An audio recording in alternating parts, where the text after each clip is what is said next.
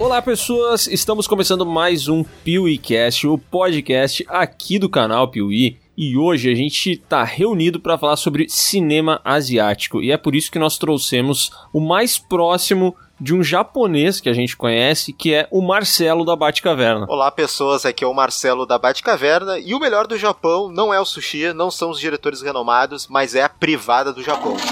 Verdade. Inclusive vai rolar uma história aí do Japão do Marcelo com uma dessas privadas que tem botãozinho e tal. E, cara, vai ser ah, da hora. Caraca, Meu, é curioso. é sensacional. É assento aquecido, é sonzinho, é jatinho, é a melhor coisa. Meu Deus do céu. E eu sou o Miguel e agora pra apresentar esse assunto de cinema de samurai, eu chamei o Dalenogari. Olá, pessoas. Dalenogari aqui. Agradeço mais uma vez pela presença aí no podcast. Temos muita coisa para conversar. Cinema é um cinema, um gênero que me desperta muito interesse. Acho que vai ser um bom episódio. É, pra ficar bem claro, né? A gente é muito tanso nesse assunto, né, Léo? Daí a gente chamou duas pessoas que entendem. Ah, chamamos dois especialistas, né, cara? O importante é ter contatos, não é ter conhecimento. Amém.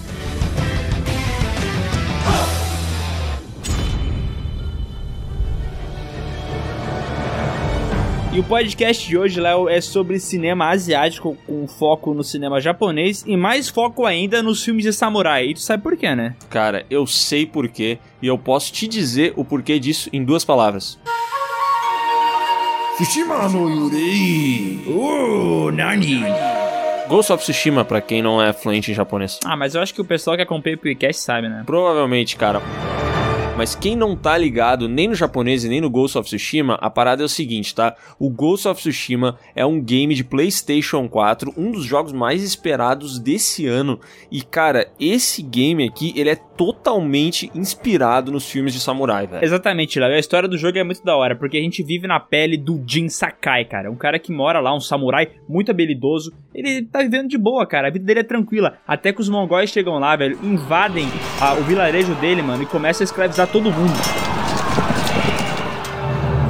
Pois é, e aí o Jin se vê numa situação complicada, né? Porque ele foi um dos poucos sobreviventes ali da ilha de Tsushima. E aí, depois desse ataque, ele pensa assim: meu, eu preciso proteger quem sobrou e eu preciso vingar quem se foi. Então, nesse momento, o Jin Sakai abandona a honra dos samurais e, cara, ele segue o caminho do fantasma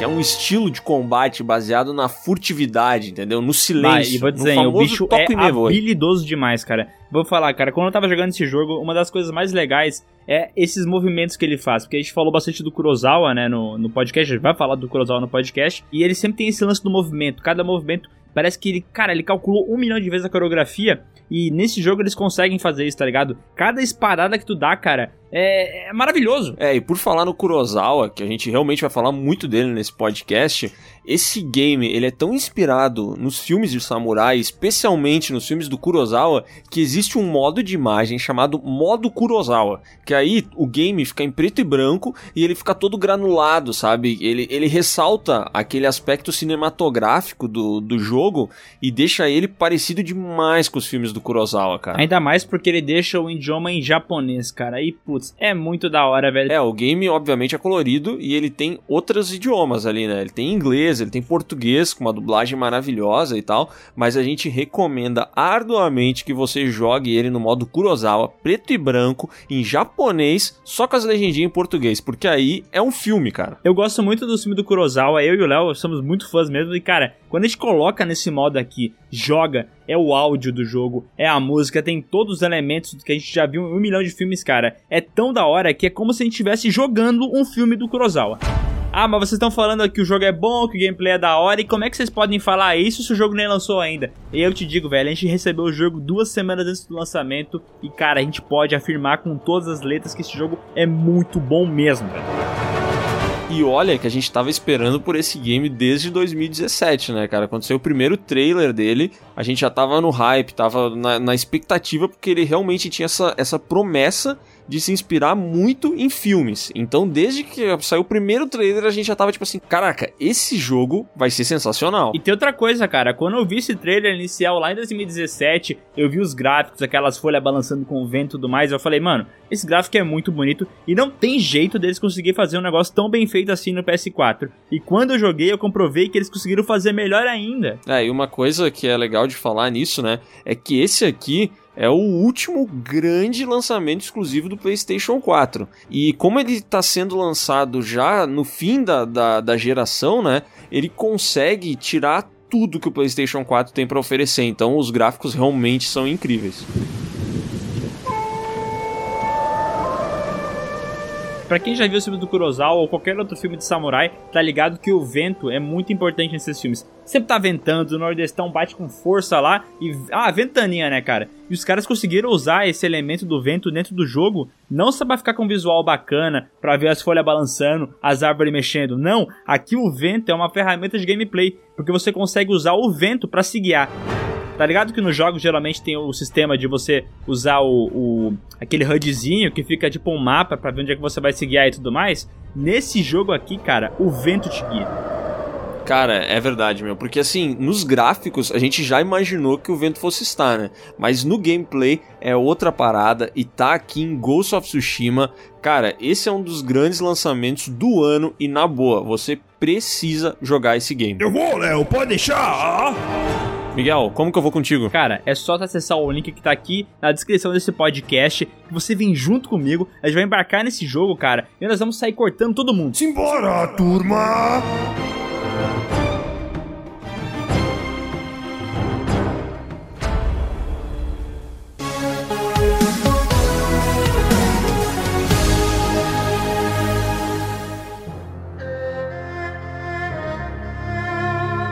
Cara, eu queria começar esse podcast uh, tentando entender se vocês concordam comigo que o cinema asiático não chega, praticamente não chega no Ocidente. Eu gostaria de entender se vocês concordam e por quê. Eu concordo totalmente e é uma dinâmica da indústria, infelizmente, né?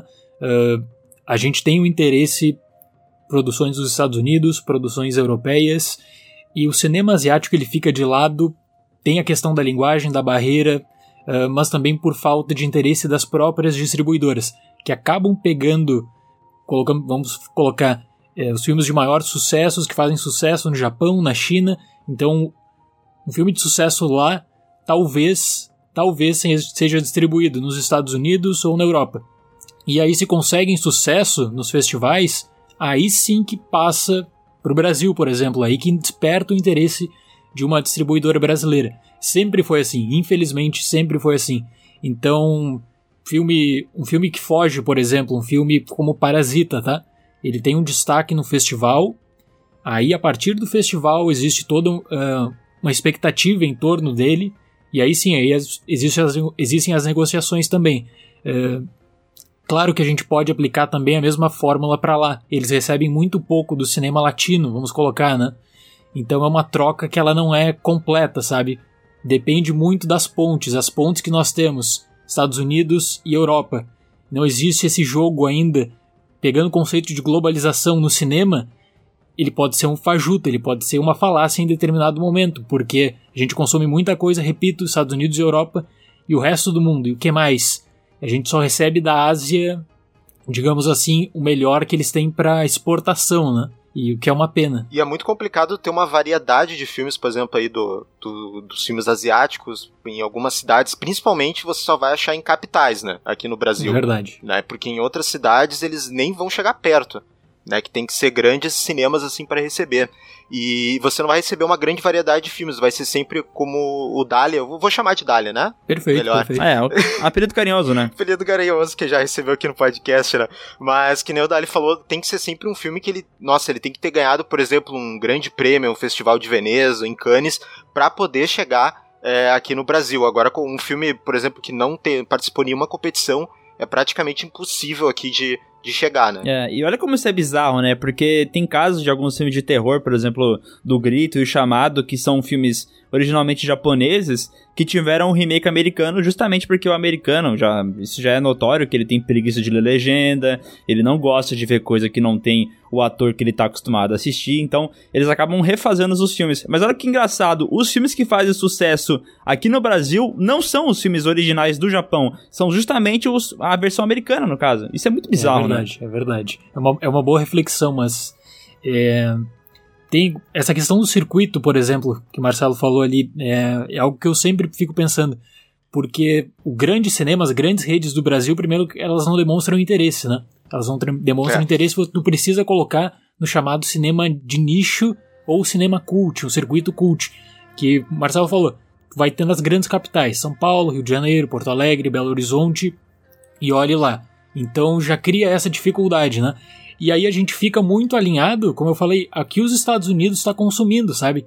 Então isso acaba acaba despertando e aguçando o interesse de outros locais do mundo e o Brasil tá dentro dessa dinâmica, né? E dali, e geralmente aqui no Brasil, quando chega, aqui esses filmes, eles ficam uma ou duas semanas, no máximo, No máximo, e né? em poucas, pouquíssimos horários, assim, pra te poder assistir, é, seja filme de que país for, né, ali do, do mercado asiático. Mas são poucas sessões e, assim, eu lembro que foi um grande des- desgosto, assim, quando eu não consegui ver o último do Miyazaki, o Vidas ao Vento, porque eu lembro que eu acho que ele ficou uma semana só, aqui na cidade. Nossa, é. bizarro. O próprio Parasita, né? Vocês falaram que foi um grande sucesso, a bilheteria foi muito Uhum. mais alta do que esperavam, vai receber uma porrada de prêmio. Mas, cara, é claro que eu moro aqui numa cidade minúscula, né? Que é Nova Petrópolis. Nossa. E eu tenho que ir até Caxias pra ver o filme que é, é a cidade grande, entre aspas, né? Mas, cara, o filme ficou uma semana lá também, uma ou duas semanas. Sim. Porque quando eu fui ver já não tinha mais, cara. É bizarro isso. É, não, na, na real, o Parasita só veio pra cá depois do Oscar, né? É, é Ele verdade. Teve um. Ele foi lançado aí no, no circuito nacional aqui depois que ele venceu o Oscar, que teve todo aquele burburinho em torno do filme. Aí sim que ele foi chegar na- nas grandes redes aqui do Brasil. Porque eu não sei, cara. Pelo menos aqui em Caxias do Sul não tinha lugar nenhum. Em Porto Alegre acho que tinha poucas salas também, viu? É, eu me lembro, eu me lembro que ele teve uma distribuição assim no Brasil eh, em novembro, mas era uma distribuição muito restrita.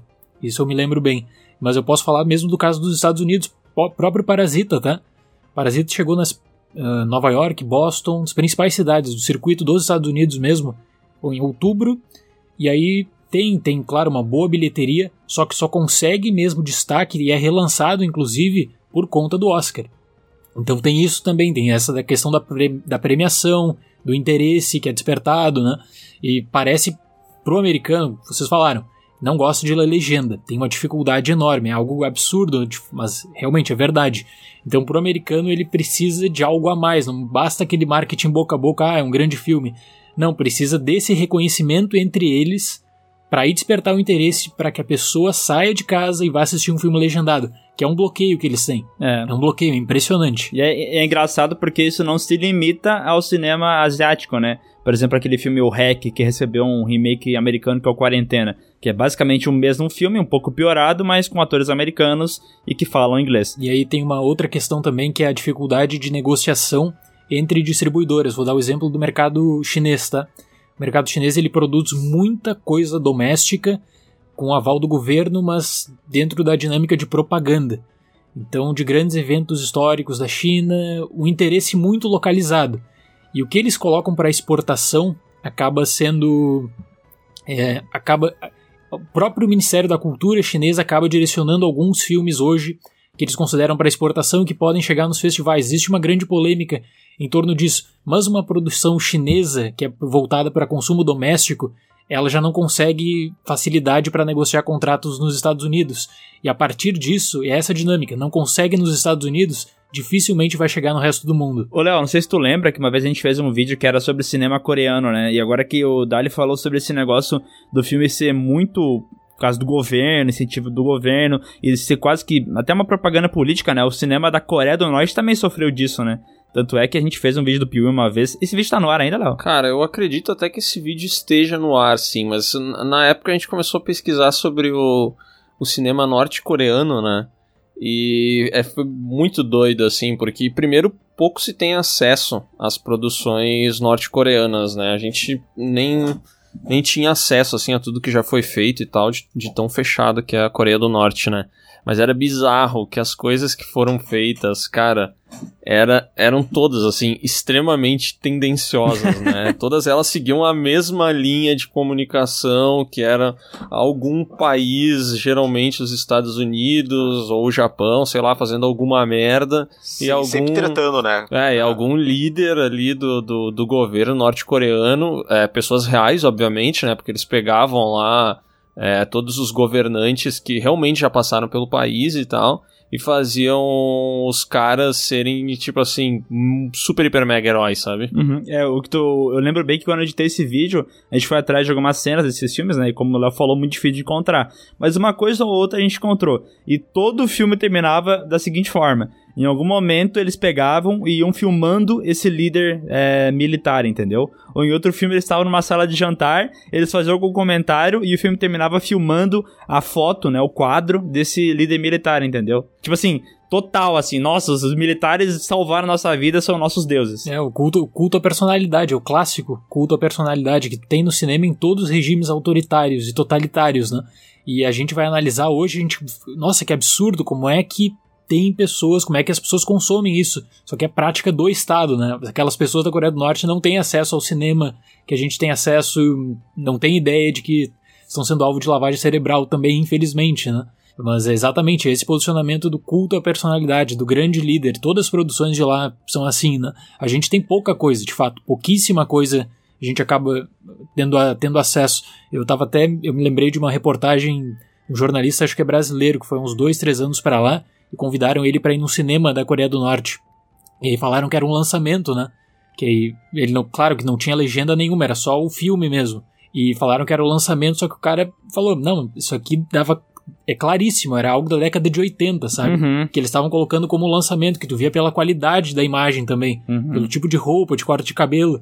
E eles colocavam como se fosse algo produzido recentemente, sabe? E como tu falou, também a- tem a dificuldade de a gente ver as coisas que vêm de lá e do pessoal de lá ver as coisas daqui. Tanto é que a gente, nesse mesmo vídeo que, a gente fez, eu lembro que uma das informações era que quando teve um desses festivais de cinema lá no- na, na Coreia e eles trouxeram um filme de outro país, eles trouxeram pra passar Mr. Bean, tá ligado? Como se fosse uma parada super foda, moderna e tal, mas era um filme de, sei lá, 10 anos antes da, de ter sido, é, depois de ter sido lançado, entendeu? Na questão da China, por exemplo, tá no Festival de Cinema da China, tu precisa da aprovação, qualquer que seja o filme que tu vai exibir, tu precisa da aprovação prévia da censura, entendeu? Não é tu chegar lá com teu filme independente, autoral, tu tem que passar pela censura para depois entrar no festival, que isso é, é absurdo, né, para qualquer festival. O festival ele tem o domínio da obra, se vai colocar aquele filme ou não na sua seleção. E na China, por exemplo, que tem grandes festivais, mas tu tem uma censura, o Ministério da Cultura ele acaba interferindo nesse processo de escolha também para ver o que, que as pessoas podem ou não consumir. Tem dois tipos de festivais na China: o festival de mercado, que é de mercado é mais flexível, tá? E o festival aberto a público, aí sim, aí nesse festival tem um filtro, tem um filtro pro que vai ser exibido e o que não vai ser exibido. Fora que lá também tem uma outra coisa importante, que é a cota de proteção do cinema nacional, na China especialmente, tá? É, não é assim, não é vai chegar o filme estrangeiro e vai lançar na semana determinada, não. Eles têm uma fila de lançamentos do cinema estrangeiro e em, determinada, em uma determinada semana lançam, por exemplo, dois ou três filmes estrangeiros no máximo. No máximo. Não tem algo parecido na Coreia, Dali? Algo assim? É. Não tem um reservado Tem, assim tem. salas? Tem, né? Tem as- essas cotas são bem comuns, sabe? Mas na China, que é algo. É, é a mais forte do mundo, é na China. né? Outro nível. É outro nível, é outro nível porque envolve, Sim, sim. envolve diretamente o Ministério da Cultura. Então toda a composição da janela de lançamentos na China envolve o governo, e isso também limita muito o que eles vão ter acesso, como a gente estava falando, né? de fora. Então, ne- nessas cotas de filme estrangeiro nos cinemas, por exemplo, acabam entrando o que? Os principais lançamentos dos Estados Unidos, principais lançamentos da Europa, um filme que, tá, ah, que ganhou notoriedade em algum festival. Fora isso, o cinema latino, por exemplo, é muito difícil. Muito difícil qualquer filme latino chegar em um lançamento na China, chegar um lançamento na Coreia do Sul. Tem toda a questão de cultura, de barreira linguística, distribuição, mas tem a questão da cota de tela também, da, da proteção. Aqui no Brasil, a gente, no, no Brasil, eu digo, a gente tem a questão da cota de tela também, né? Ex- Existe uma questão da cota de tela para proteção da indústria do cinema brasileiro, só que tem um grande domínio das produções dos Estados Unidos e das produções da Europa. Blockbusters, por exemplo. Existe- nós tivemos até uma polêmica no último ano por conta de Vingadores ocupando as salas do Brasil, né? Tem tudo isso, mas aqui no Brasil é diferente. O conteúdo não chega, não é por culpa da, não é por culpa de algum tipo de filtro, de censura do governo, mas é por falta de interesse das distribuidoras também, um mercado muito competitivo, né? O Dali comentou ali de Vingadores, né? E eu lembro que nessa época realmente isso virou notícia e foi forte, porque tinha salas de cinema que se os caras tinham nove sessões, é, oito tava com Vingadores e uma, por obrigação, estava com outro filme, né? E ainda assim, o, o pessoal do, dos cinemas reclamava, né? Porque, tipo assim, cara, eu tô com uma fila gigante de pessoas tentando assistir Vingadores é, e eu não tenho como aumentar isso porque eu preciso passar aqui, sei lá eu, minha mãe é uma peça 2, entendeu? E na época isso gerou polêmica aqui nos cinemas, que os caras queriam de fato botar todas as salas com Vingadores Ultimato, né? Não, até eu me lembro que nessa, nesse período, inclusive de 2019, não teve a renovação da cota de tela no Brasil por conta dessa polêmica toda de Vingadores e tal, que os exibidores fizeram uma pressão muito forte para continuar, entendeu? Para continuar é, seguindo isso, porque como tu falou, o exibidor ele quer, ele quer dinheiro também, né, cara? Então, ele precisava, ele queria e tinha muita procura.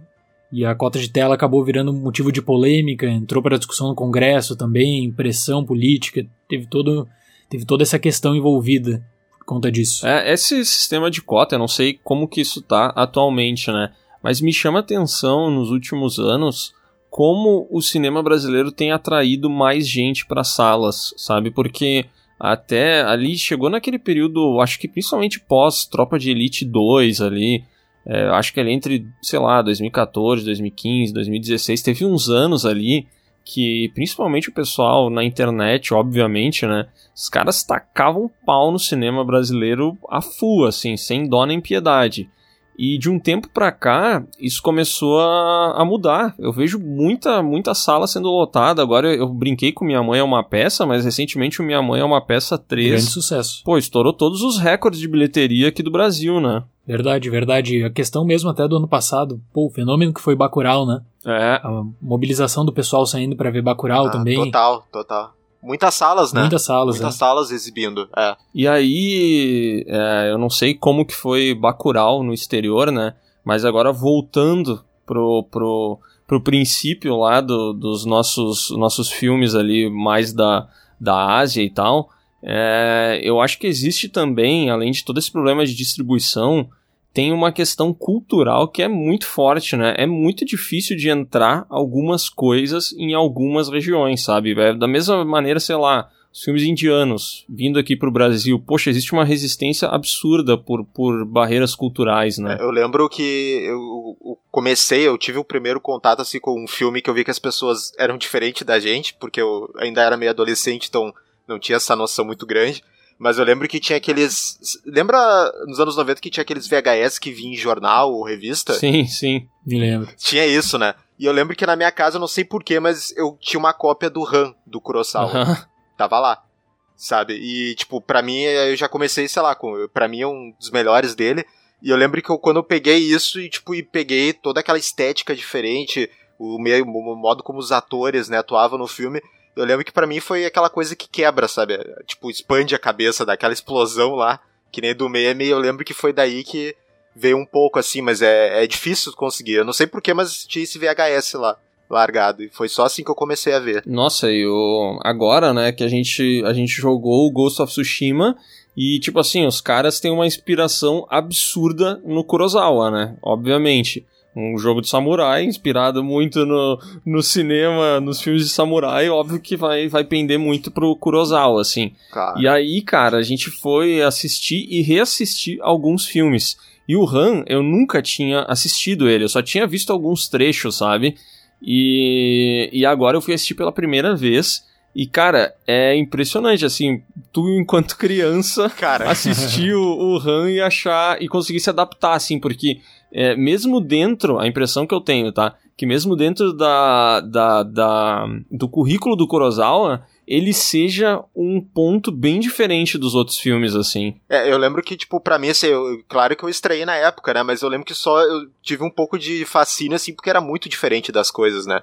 E, cara, o Huts, com certeza, assim, primeiro que é colorido, né? Então, diferente muito dos filmes ali do Kurosawa, mas ele tem aquela coisa, tipo, que ele adapta também uma. uma ele, ele adapta o King Lear, né? O é Rei Lear? Não, não sei Sim, se é sim. em português É. né? E, e ele adapta aquilo, cara, de uma maneira que funciona total ali no Japão feudal. E, de novo, pra mim ali ele pega ele expande tudo que o Kurosawa tinha antes, que é aquela coisa dos, dos sets dele, da aglomeração de pessoa que ele colocava na, em, cada, em cada cena que ele fazia, né? E para mim o Han é isso, sabe? Essa na época foi a maior produção da, da história do cinema japonês e o Kurosawa só conseguiu porque quem estava assinando o projeto era Kurosawa. Ninguém queria dar dinheiro para um épico desse tamanho porque era um risco muito grande, né? Tu não sabia justamente se tu ia conseguir distribuição no exterior para pagar as contas. E por conta, o Kurosawa ele faz esse trabalho e eu, é, curiosamente quando eu vi o primeiro trailer de Ghost of Tsushima, a relação direta que eu fiz foi com o Han, cara. É. Foi direto por conta do uso das cores, sabe? Como tem todo esse trabalho estético e que eu acredito que deve ter sido uma inspiração também para os diretores do game, sabe? As armaduras, né? É impressionante, cara, impressionante. Impressionante, um trabalho, um trabalho assim de fotografia, técnico, Nossa. com um número de extras também, sabe? Direção de arte, figurino é tudo muito, muito bem trabalhado, é tudo impecável, sabe? O cuidado, uma atenção aos detalhes que poucos filmes têm. E é curioso como ele justamente trabalha esse artifício da cor que durante décadas ele não teve, né? Ali ele trabalha de uma maneira que eu acho muito raro a gente ver num filme hoje, cara, porque é, é um negócio assim que são cores tão tão contrastantes, sabe? Tu tem, pô, tu tem o cara que tá com uma hora tá com um kimono amarelo, aí do lado dele tem alguém que tá com um kimono lilás, tem um kimono de não sei, tipo assim, é, porque hoje em dia a gente tá muito acostumado a ver as paletas de cor, né? O cara faz uma paleta ali, todo mundo todas as cores ornam, mas elas estão dentro de um espectro muito parecido, sabe?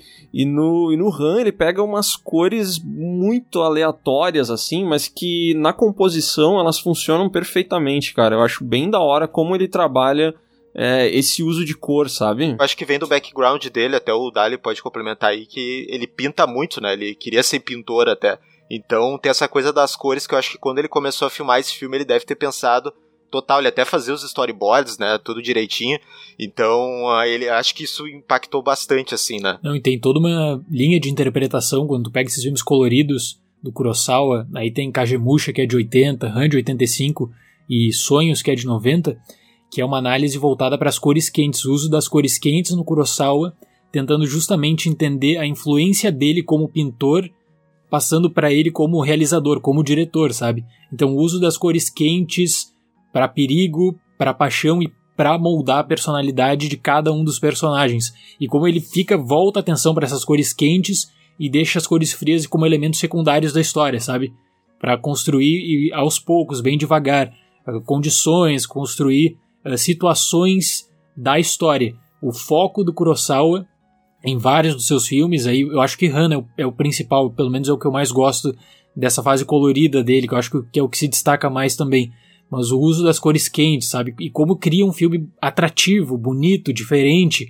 Porque, como tu falou ali, Léo, o pessoal não tinha o costume de usar as cores uh, dessa forma uh, nos filmes, especialmente envolvendo samurais, tá?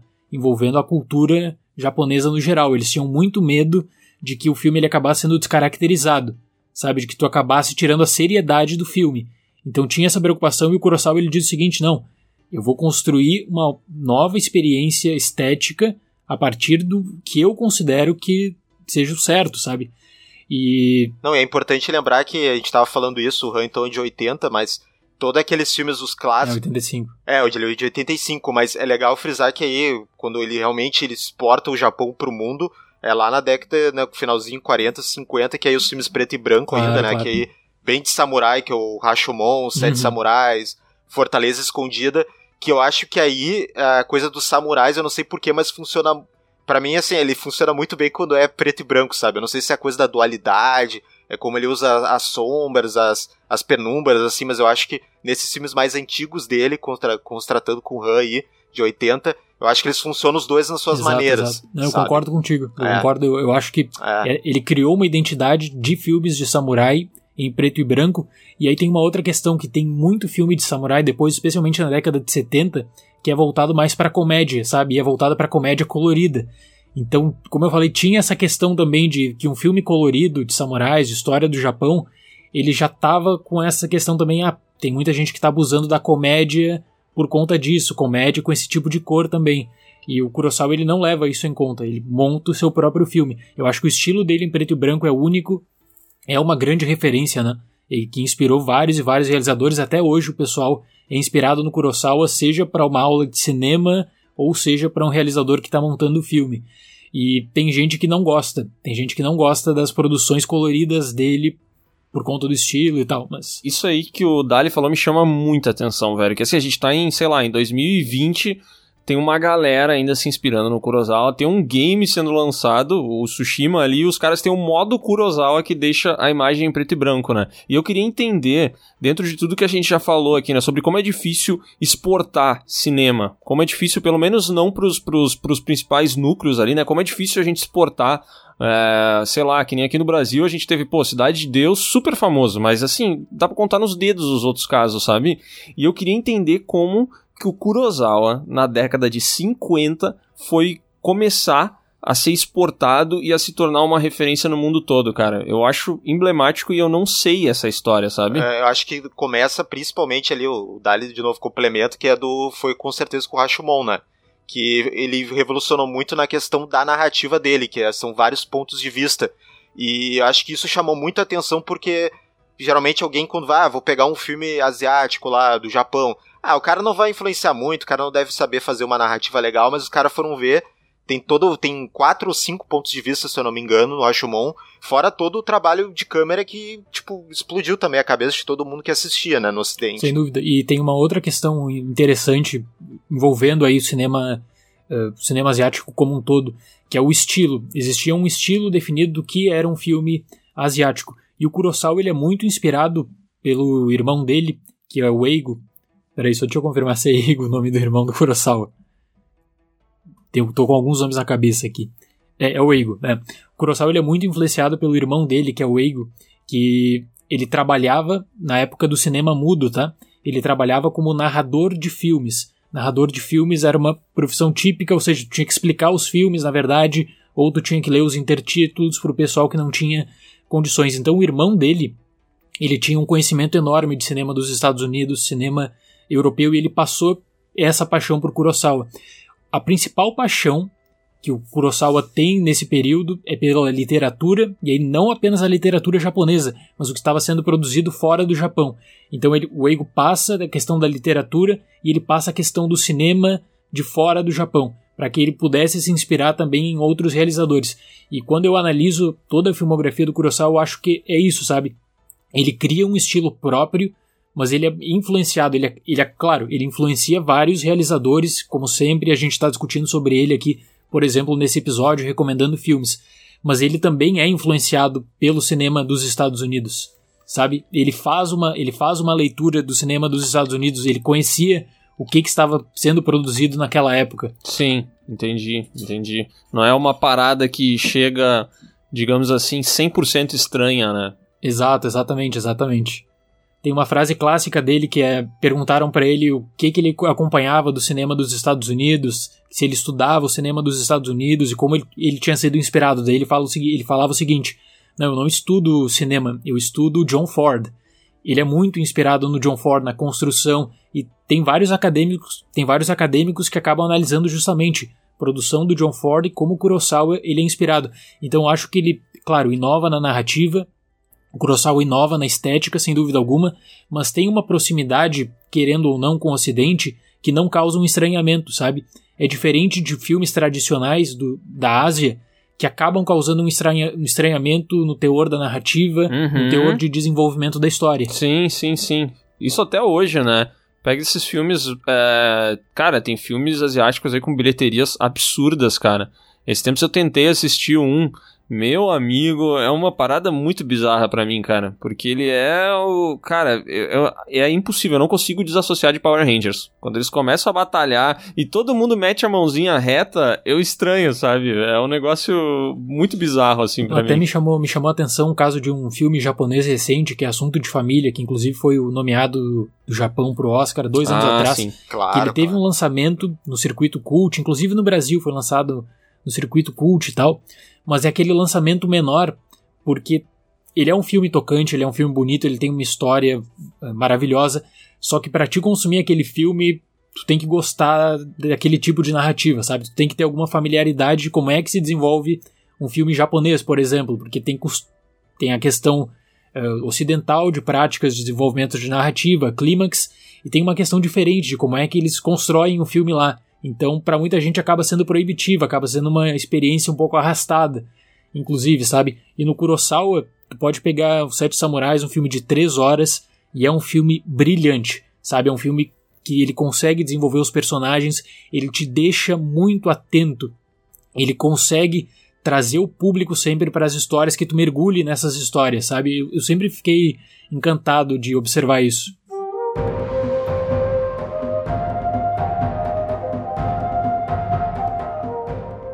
Uma vez eu vi um vídeo no YouTube de um, de um canal americano que o nome do canal é Every, é, Every Frame is a Painting, o nome do canal. Inclusive, uhum. ele, ele fala sobre como o Kurosawa ele faz a narrativa não só através de diálogos ou de uma história que tá acontecendo em si, mas com movimento de câmera, né? Tipo, esse negócio que tu falou dos personagens. Muitas vezes eles não falam nada, entendeu? É só o movimento que eles fazem com a câmera fazendo um traveling e tu já sabe que ele tá desolado, ou que ele tá preocupado, ou que ele tá furioso, ou com o fundo da imagem em si, por exemplo, ele usa bastante a questão dos elementos, né? Então tem momentos que o personagem, ele tá com raiva, mas no fundo tá pegando fogo, e daí tu fica mais claro ainda o quanto ele tá com raiva, entendeu? Não precisa ele falando ele falar é, sendo verborrágico, dizendo assim, eu estou com muita raiva, eu quero me vingar. Tu consegue pegar pela composição visual o quanto ele tá enfurecido, sabe? É, ou no próprio Yojimbo lá, que depois ia virar o, por um punhado de dólares, né? Isso. Que quando é. o, o, o Ronin tá entrando lá na, na, na, cidade, tipo, tem, não tem os fenos lá do Velho Oeste, mas tem a, a, a fumaça, não é fumaça, o vento, né? O vento é pegando o vento. assim uhum. atrás para dar aquele, aquele clímax, aquele senso de grandiosidade, né?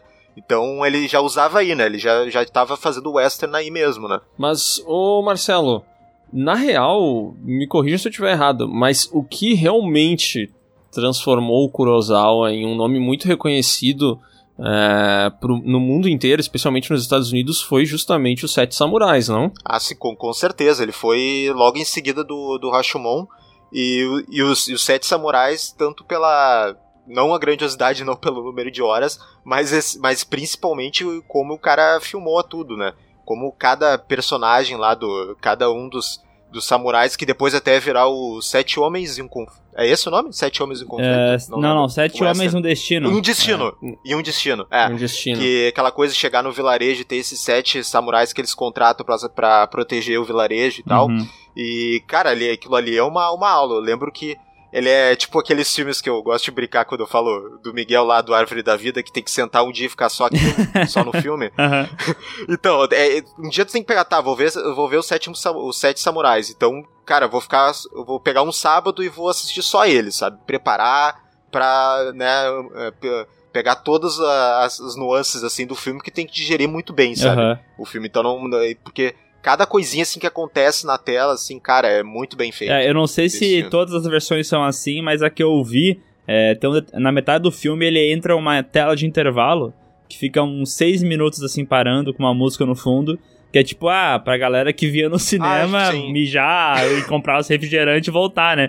Mas eu achei maravilhoso isso, que a versão que eu vi tava lá, em intervalo, assim. Tem intervalo, né? É, se eu não me engano, é todas, todas as versões lançadas pra home video, sabe? DVD, Blu-ray, ficam com intervalo também, só na televisão, por motivos óbvios que é cortado, mas todas as versões de Os Sete Samurais em home video têm um intervalo completo. Intervalo cinemas, pensado por cinemas completo nessas versões também. É, e é um outro filme que também concorreu em vários festivais, né? O, o, o antes do Rashomon, acho que ele ganhou. Foi em Cannes que ele estreou? Ou no Festival de Veneza?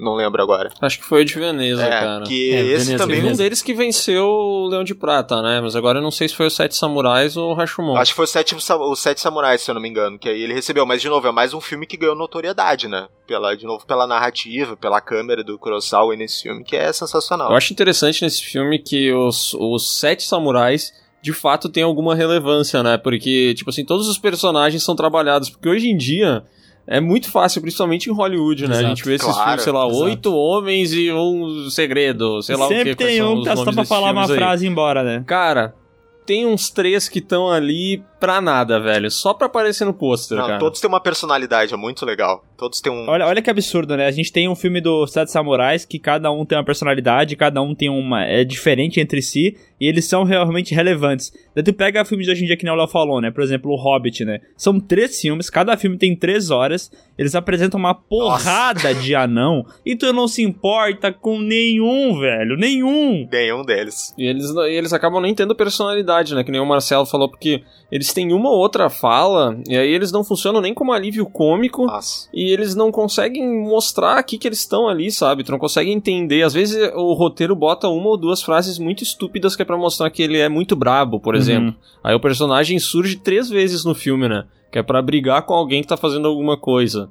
Mas é. Vai, é muito mal desenvolvido, cara. E eu, eu tenho certeza, fora isso, que um filme desse, desse tipo de Sete Samurais, com esse tipo de desenvolvimento de personagens, com atenção para os detalhes, cada um tendo espaço de tela, cada um tendo justamente esse contato também, o espectador conseguindo contato com cada um deles, entendendo objetivos e tal, ele não seria produzido no contexto atual nunca. Nunca. Uhum. Especialmente por Jamais. conta, jamais. por conta da rodagem e como vocês falaram, porque acabaria fixando em um ou dois atores conhecidos e faria o filme astros, a partir né? disso, exatamente, pelos astros, sabe? É. E, e É. ali não, e esse filme é, ele é impactante por isso, cara.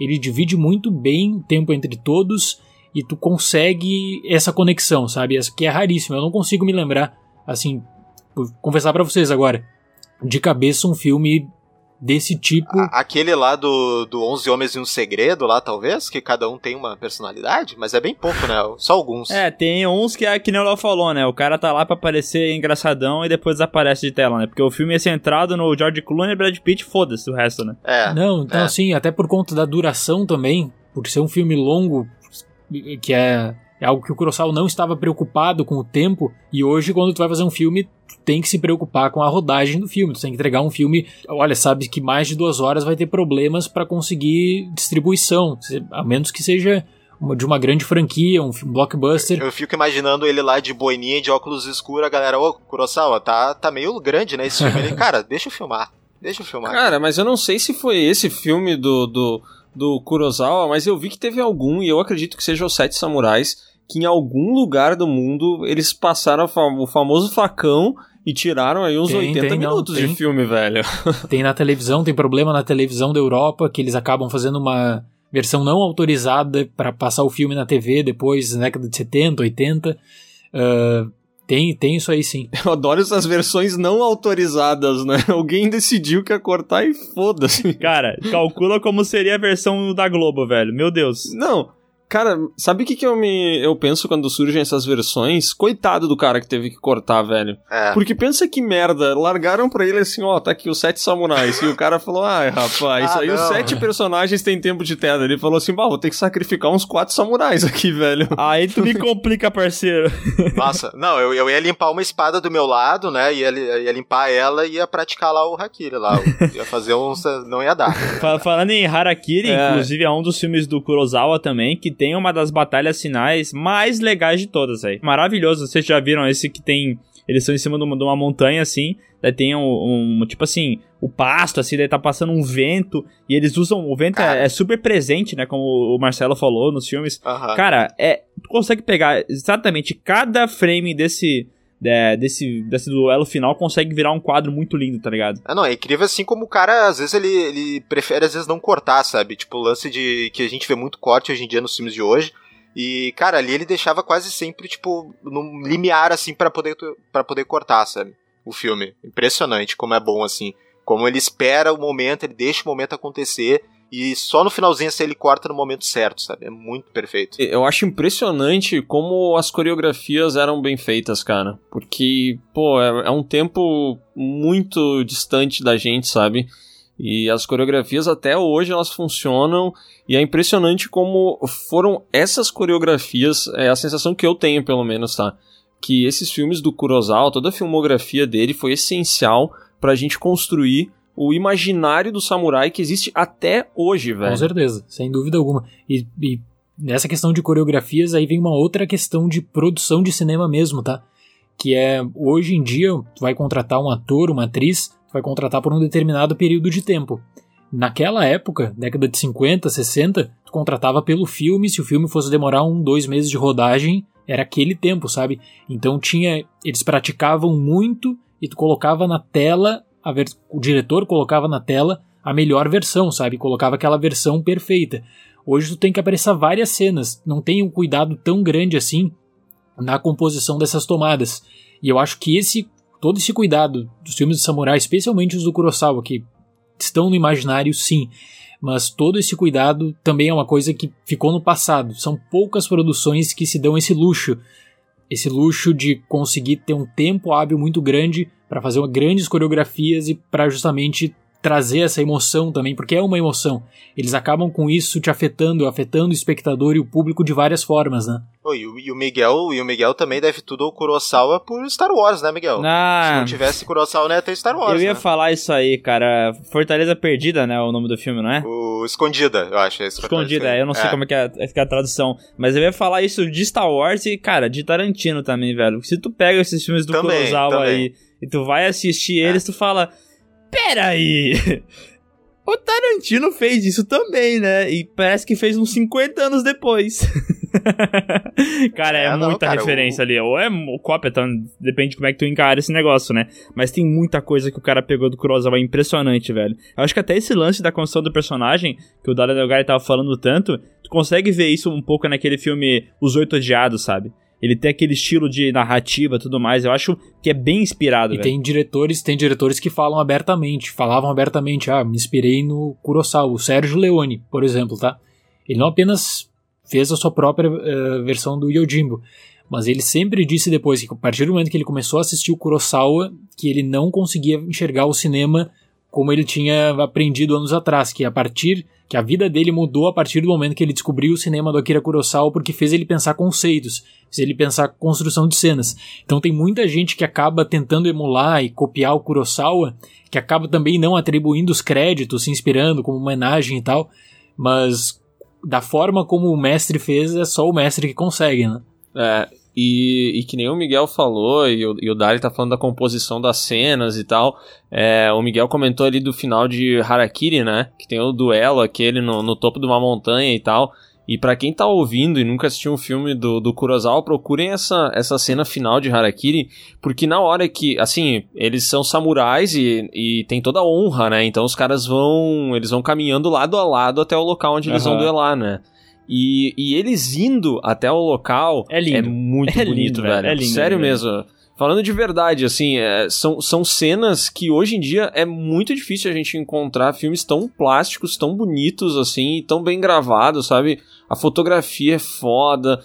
Puta, é, é, é incrível, É, eu velho. acho- Sério mesmo. A fotografia tu- é linda. É, Eu acho que pra quem quer talvez começar ou quer pegar alguns filmes do, do Kurosawa, eu acho que esses do- envolvendo mais a coisa do samurai, né? Esses mais de época, é, tipo o Ojimbo e a sequência o Sanjuro, é, eu acho que são filmes bons pra começar assim, porque são bem, bem acessíveis assim. Cara, funciona até hoje. A gente não tá exagerando aqui, porque se pegar pra ver hoje de noite ou amanhã, é, ele funciona perfeitamente. É, e cara, ainda mais quando pega esse o Harakiri, né? Até os Sete Samurais. Cara, 60 anos quase que faz que lançou esse filme, velho. Caralho, 60 anos, velho. Sacanagem, sacanagem. Só posso só fazer um adendinho, só fazer um adendinho de justiça, que Harakiri é do Kobayashi, tá? É de 60 de 62, é, Ah. do, é o do Kobayashi, não é do Kurosawa. Nossa, agora esse foi um ato falho foda, né?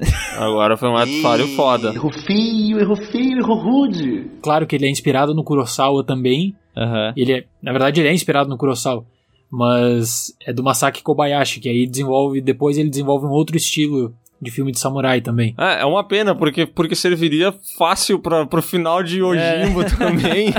e puta, que merda, não, velho. Ele, ele até aproveita, ele aproveita a estrutura do Kurosawa e ele chama o Toshiro Mifune pra participar dele com ele depois de outros filmes de samurai, sabe? Sim! Mas é, Cara, eu acho Aham. bizarro, meu. Eu vejo o, o Toshiro Mifune, pra mim, ele, é, tá, ele tá muito ligado ao Kurosawa na minha cabeça. ah, Kurosawa pra mim também, sem dúvida, sem dúvida. É, ele fez muito filme, né? Eu, eu, eu juro, eu juro, eu vi o Harakiri também. E, cara, eu, eu tô muito puto, porque eu não, em nenhum momento li que não era Kurosawa, a porra do nome do diretor. Eu tô muito chateado, velho. Não, mas tu vê, mas tu vê que isso é interessante que a gente tava falando de inspiração, né? É. Kobayashi é 100% inspirado no Kurosawa. Ele é até difícil tu conseguir diferenciar, ok, cadê a, a identidade do diretor nesse filme? Tamanha influência que ele sabe que já tinha no gênero, sabe? Ele, que ele estava correndo num gênero, num tipo de filme que já tinha um cara que estava ali não só chamando atenção dentro da indústria japonesa, mas do mundo. O pessoal estava ligado que Kurosawa estava fazendo. Então o Kobayashi ele segue esses passos também. Tem Harakiri de 62 e depois ele tem um final da década de 60, deixa eu ver se eu acho aqui. É, eu, eu só assisti o Harakiri, provavelmente, desse Kobayashi, mas uma coisa que é, o Harakiri me chama atenção, né? Justamente os samurais indo em direção ao duelo, que eu acho a fotografia linda. Mas quando, quando começa o pega pra capar mesmo, aí tem aquelas cenas do Kurosawa que o Marcelo já lembrou, né? De como ele colocava muita gente nas cenas e como elas funcionavam bem. E aí eu lembro, agora que me vem à cabeça é o Yojimbo, né? Aquele momento que ele tá na, na vila e sei lá, deve ter uns 10 caras e ele sai correndo e, e, e matando todos eles, assim, puta. É muito foda a movimentação da câmera, a coreografia. É, Isso é incrível. E, e para quem viu que o Bill, aqueles jatos de É, sangue. os jatos de aquela- sangue, exatamente. É aquela coisa linda. Eu lembro que eu vi que o Bill primeiro antes de qualquer desses filmes de samurai do, do Akira Kurosawa, né? Aham. E eu, eu, eu, eu adorei aquilo, né? Achei, pô, maneiro, não sei o que. Aí quando eu fui ver um. Eu acho que é no Sanjuro que tem uma hora que ele só saca a espada, É. corta o cara na metade e sai. Essa cena que eu Sai um mandei aí, ó. Inclusive, a gente tava falando Que de, coisa linda, de cara. Harakiri, né? E que, obviamente, foi um ato falho nosso aí de, de não falar o nome correto do diretor. Mas, cara, essa cena do Sanjuro de mesmo ano do Harakiri serve perfeitamente pra explicar também isso aí, cara. É. Maravilhoso. Sim, o duelo. O duelo do, do Sanjuro é demais, cara. Aham. Demais. Mas vocês podem ver, né? É bizarro, né? Eu, eu vi um vídeo que faz a comparação das cenas do desse Yojimbo e do filme que o Sérgio Leone deu aquele, aquele famoso Ctrl-C, Ctrl-V, né? E é impressionante como tem muitas cenas que a câmera tá posicionada do mesmo jeito. E, cara, é muito difícil, mas é uma cópia, tá ligado? Os caras só tiraram a katana e botaram um coach na mão do cara, velho. É, mas, mas o Leone, mas assim, fazendo só justiça pro Leone, ele, ele, ele nunca escondeu isso, tá? É. Ele, ele, nunca, ele nunca foi assim de. Ah, a minha ideia é minha. Ele, não, ele sempre deixou claro que é um remake do Yojimbo, e inclusive que é um remake não oficial, que ele tentou falar com o Kurosawa na época, e, claro, era outro tempo, né? E ele não conseguiu contato com o empresário do Kurosawa, com a gente do Kurosawa. Mas ele que ele avisou, inclusive, ele avisou que ele iria fazer o filme, tá, tamanho o impacto que ele teve, né? Ah, não passaram o zap do Kurosawa pra ele, sacanagem, né? É, se tivesse o zap naquela época, passava. É, o Kurosawa mandou, ele mandou o texto italiano, o Kurosawa não entendeu nada. Botou né? no Google Translate. Não tinha Google Tradutor, né? Ele mandou pelo WhatsApp, mas naquela época não tinha Google Tradutor, aí complicou. Agora, o, o, o Dali falou do, do Kobayashi, né? Que também se inspirou bastante no Kurosawa. E eu fui buscar uma imagem do, do moço pra ter uma comparação visual. É engraçado, né? O Kurosawa usava uma boina, como o Marcelo lembrou, né? Daí eu fui no Kobayashi e ele usava um chapeuzinho. É Ah, um chapeuzinho, é. É um chapeuzinho. Aham. Aham, Curioso, né? É, Eu acho que a identidade dele é um chapeuzinho e tava sempre com charuto também. É chapeuzinho e charuto. uma coisa que eu ia puxar só da, da década de 50, só saindo um pouco do, do Kurosawa ali, é, é o nosso querido Gojira, né? Foi importantíssimo também. Que Uhum. veio Sim, pro também nosso, teve ali, pro né? nosso gênero kaiju de monstro gigante. E eu não sabia, né? Mas são 300 milhões de filmes que tem do Godira, né? Não é. A gente sabe do clássico e tal, mas tem uma porrada, né? E tem, tem, tem disputa até entre produtora. Tem, tem a, a franquia oficial, tem franquia não oficial também, tem tudo isso. Sim. É, mas é um, é um, é um filme ali que, quando a gente assiste, assim, tipo, parece uma coisa meio bizarra, uma coisa até. A galera pode achar meio cômico assim, mas a galera, quando assistiu na, na época, era aquela coisa traumática da Segunda Guerra, né? da- das bombas nucleares. Que a gente chorava no cinema e tal. Tipo, é legal de ver os bastidores da produção e da reação na época, né? Mas foi uma coisa, assim, bem traumática para eles e acho que daí que saiu Godzilla, né? Com certeza. Vou fazer uma pergunta pra vocês. Então, a gente tava falando sobre a dificuldade de acesso e também para consumo de determinadas obras do cinema asiático. Vocês já ouviram falar em Zaitoshi? Não. Não. Zaitoshi, não. É, então, Zaitoshi é um. Na verdade, é uma franquia, né? É um personagem que é extremamente popular no Japão. Se eu não me engano, tem 26, 25 ou 26 filmes do Zaitoshi que também puxa para um estilo determinado de samurai, que é aquele exemplo perfeito que eu consigo pensar, tá? De um filme que ele é muito popular no seu país de origem, só que por conta de problema de distribuição, ele acaba não saindo de fora daquele país, no caso do Japão, tá? Então, a, por que, que eu falo isso? Porque recentemente teve o trabalho da Criterion de pegar cada um desses filmes, remasterizar, legendar para o inglês e lançar no mercado, para que o pessoal possa descobrir e que o pessoal possa assistir também Zaitoshi, que é um outro estilo de filme de samurai. Às vezes pegando muito pro lado cômico também em determinadas cenas, mas que é super popular e super reconhecido. Tu pega um livro, por exemplo, de história do subgênero samurais no cinema, o pessoal cita Zaitoshi, porque para ter uma franquia com. É, é, é, um, é um outro conceito também que é problemático, mas para ter uma série de filmes, 25 ou 26 agora, só não me, não me lembro bem. 25 Nossa. ou 26 filmes. Tem muito filme. Entre as É o, décadas é o de, 007 deles, né? entre as décadas de 60 e 70, puxa vida. 26, pelo que eu tô vendo aqui. Caralho, velho. Impressionante. Fui ver aqui que tem um de 2003, né? Fiquei curioso. Essa série do Zaitoshi, ela é da década de 60 e 70 e tem vários programas de televisão no Japão também, tem seriado, tem uma novela inspirada ah, nessa série de filmes também. Então é muito popular lá, mas é o exemplo perfeito que eu penso, né, que é fica para consumo doméstico, sabe? Não sai. Aí tem esse esforço recente para trazer pro mundo, pro resto do mundo, né? Aí começando, claro. O Gira que não foi popular. É, então. verdade, é a Cuca. verdade. É a Cuca do, do Japão. não, cara. não, é o 007 do Japão, né? Ainda mais pela quantidade, pela quantidade de filme, né? 007. Porra, caralho, É 26. verdade, ô. é verdade. Puta, é filme pra burro, né? Mas, cara, é curioso isso, né? Porque o Léo comentou aí sobre do, do Takashi Miki, né? Que eu gosto de chamar de Takashi Mike. Acho que é interessante se falar Dá uma desse jeito. americanizada, né? Dá uma americanizada e tal. Mas, cara, tá aí um japonês que tem probleminha, né, velho? Porra!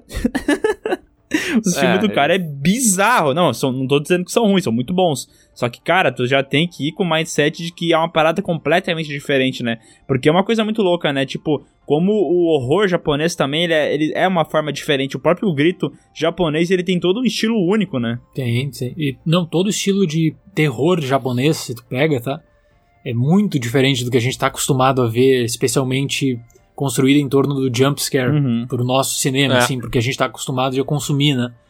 Então, de modo que tem muita gente que é inspirada no cinema japonês para tentar fazer o seu próprio filme, mas tem elementos assim que são muito são são cultuados e são populares naquele país e aí tu tenta tirar para uma outra perspectiva, para um outro tipo de mercado já fica mais difícil, sabe? É, foi, no- foi nos anos 2000, né, que teve aquela americanização, né, principalmente do grito e do chamado, né? Sim, foi nos sim, 2000, sim, se foi. eu não me engano, né? Foi, foi. É. É, mas o, eu depois... o grito quando- é 2004, né? Isso, mas depois que... Até o... Ô, ô, ô, Miguel, tu pode falar aí o nome do, do grito em japonês? É Juon. É isso aí. É, eu, eu quando vi depois os originais, eu, eu... Cara, eu achei mil vezes melhor os japoneses que, que os americanos, assim. O grito, principalmente, o grito me surpreendeu, assim. Que eu achei bem bom. É, que tem também ah, uma parada curiosa desse do Grito, né? Que ele tem 300 filmes diferentes, né? Tem primeiro dois curtas, né? Que faziam parte desse universo da parada. É, Depois foi desenrolando. É, depois virou o primeiro Ju-On, que era um filme pra TV, depois virou o Ju-On mesmo, que foi pro cinema. É. Então, tipo, o Ju-On que tu deve ter visto é aquele que foi de, pro cinema, eu acho que é de É. 2002, tá ligado? Sim, Mas antes esse, dele teve outros e tal, que eram bem diferentes, que não. Que o efeito. Ele era mais barato, inclusive, né? Só que, cara, tu vê, né? Como o estilo do filme que a gente falou é melhor, né? Ele de fato é melhor. Tipo, ele tem uma maquiagem ou outra que hoje em dia tu pode falar que não é tão bom. Mas o filme ele tem uma levada assim que ele é mais bizarra. Ele é, ele é todo quebrado, né? Tipo, ele vai mostrando vários acontecimentos que não são necessariamente cronológicos, né? Mas que envolvem essa parada do. da Kayako, né? E como Sim. isso vai desenvolver até o final do filme. E só que, cara, tem aquelas cenas clássicas que tu vai se lembrar até hoje de bizarro, tipo, quando ela levanta a cobertinha lá e tá ela embaixo, né? É, bizarro, sim. E outro, outro de horror que. É, é, pra mim conta como horror, que é, é um tipo um Jogos Vorazes, mas muito melhor, que é o Battle Royale. Aham. Ah, muito foda, velho. O Battle Royale é muito foda. Fuka, é alguma coisa Fuku, não sei uma coisa, o cara que dirigiu. Mas é muito bom, é. Fukushima. Não, é dos anos 2000. Fukuzawa, né? O cara começa a a fazer nomes, a- gerador de nomes japoneses, né? Famitsu! Ah, mas aí o, é, é bizarro, né? Porque esses filmes de horror. É, acho que especialmente aí os japoneses nesse caso, né? Eles têm muito esse lance da, da cultura local dos caras, né? A questão dos fantasmas, da morte, o retorno. É, e eu acho que isso aham. tem desde o. O Onibaba lá, velho. O Onibaba é de quando? Da década de 50, 60? 50 60, eu acho. É, e o Onibaba já tinha essa cadência muito diferente de filme de horror, mas que ao mesmo tempo ele tem uma personalidade, assim, que tu, que transmite muito bem a, a, a cultura do país e ele assusta não pelo grito e muitas vezes não é nem pela tensão, né? Mas é- ele constrói umas cenas que visualmente são perturbadoras, né? O Onibaba, no caso, ficou famoso por conta da máscara, né? Que até, até hoje é muito lembrada a máscara do Onibaba e tal. Mas ele tem algumas cenas, assim, que ele é, parece um contraponto ao jumpscare, assim, cara. Ele te mantém. A, a cena fica parada durante 3, 4 segundos, tu fica olhando aquela máscara, e às vezes é sem fala nenhuma, sem nada, e aquilo ali te deixa perturbado, sabe? Não é aquele lance de vir a máscara e uou, cheguei, galera. É, a diferença, eu acho, principal é que tu não leva um susto, né? Tu é realmente essa palavra, tu fica perturbado, né? Não precisa tu levar aquele, ai caralho, e levar aquele sustão. É, Aquela parada é tão bizarra e tão incômoda que tu vai ficando meio, caraca, o que eu tô sentindo aqui? Não é necessariamente É incômodo, o melhor susto, mas palavra. é um medo, barra incômodo, barra perturbação. É bizarro. Não, fora que tem a questão do fol- folclore local também, né? Então, toda a questão do aproveitamento, do misticismo, das imagens, que tem um impacto ainda maior para eles, para o consumo doméstico do país, no caso do Japão, né? Então, essa- essas produções da década de 60, década de 50 também, tá, totalmente voltadas para o consumo doméstico, que aí sim, aí eh, até para as pessoas, para assistir hoje em dia, talvez tem gente que acaba usando o conceito de não envelheceu tão bem, mas é que eu acho que tu tem que ter em conta o contexto da época. Tinha também toda a questão envolvendo a Segunda Guerra Mundial, então tem essas questões que acabam trazendo em alguns filmes de terror a questão da guerra nuclear. Tem tudo isso que tem um peso muito forte para a cultura local, sabe? Que para fazer uma leitura de um filme desses assim, eh, isso tem que ser levado em conta. Aham, e, é- e como tu falou, isso, isso tem até hoje, né? Se tu pegar, tem esses filmes de circuito doméstico, nem que tu falou, né? Que pega ah, o folclore deles e eles sabem que filme vai rodar só no Japão e beleza. Mas esses filmes que fizeram mais sucesso, como o próprio Ju-On, que depois, em 2002, eles fizeram a versão pro cinema, eles incorporam esses negócios do folclore. Tem uma cena louca que, que eu acho muito da hora, que a menina tem que entrar na casa, só que ela tá com medo, porque ela é uma casa mal assombrada, não sei o que lá, e daí ela toma saque, você lembra disso, Léo? Sim, sim, lembro. Que ela usa o saque como se fosse uma proteção, entendeu? Que é o lance do folclore, do acreditar que aquilo ali vai te proteger, né? É, e eu acho que isso causa muita estranheza pra várias pessoas, né? Porque tu tá assistindo um filme, beleza, nós aqui brasileiros, ou, mas isso serve também pros americanos, né? Tu tá acostumado com a tua casa, o teu jeito de viver e tudo mais. Aí tu pega, bota o Ju-On, vai, que eu acho que ainda é um dos filmes mais palatáveis aí pra qualquer para qualquer pessoa aqui do nosso país, por exemplo. Mas o cara entra na casa, aí a casa tá cheia de tapetinho no chão. Aí a casa tem as portas de madeira daquele jeito. Aí o pessoal tá usando kimono. Aí eles estão bebendo saque e o saque parece que vai proteger eles. Eu acho que é uma chuva de conceitos tão tão tão diferentes, Aham. sabe? Que eu acho que isso causa estranheza nas pessoas. E aí quando lança a versão americana, que eles mantêm, digamos assim, alguma coisa se mantém, né? A, a- a arquitetura do local se mantém, mas com certeza a pessoa não vai beber saque, entendeu? Aí eu acho que isso também facilita para que as pessoas consumam. Não, exatamente. Tem, por exemplo, a versão agora de, de O Grito, que foi lançada nesse ano. Não sei se vocês Nossa. chegaram a assistir. Eu vi. E o tipo de machucou, velho. desconstrução que é, é, o tipo de desconstrução que eles fazem pra americanizar a história, pra ela se tornar eh, apta pro consumo no Ocidente, na verdade, né? É algo que dói. Pra quem gosta de cinema, é inexplicável, assim. Não tem como tu, tu bancar as decisões feitas ali, não tem nem como levar de boa fé esse- aquele filme, por sinal, né? Aham. Não, mas é, é, é que é bizarro, né? Parece que os caras, eles sabem que tem alguns elementos que ficaram populares pra nós. Que nem o Léo falou, o kimono, a porta que corre, sabe? E tem aquele, aquele tipo, aquele tecido que em vez de ser uma parede, uma coisa de madeira e tal. Tem vários elementos que ficaram populares de como é que é a visão idealizada do Japão. E daí os caras ficam forçando a barra nisso como se isso fosse o diferencial do Japão, quando claramente não é, né? Exatamente, exatamente isso.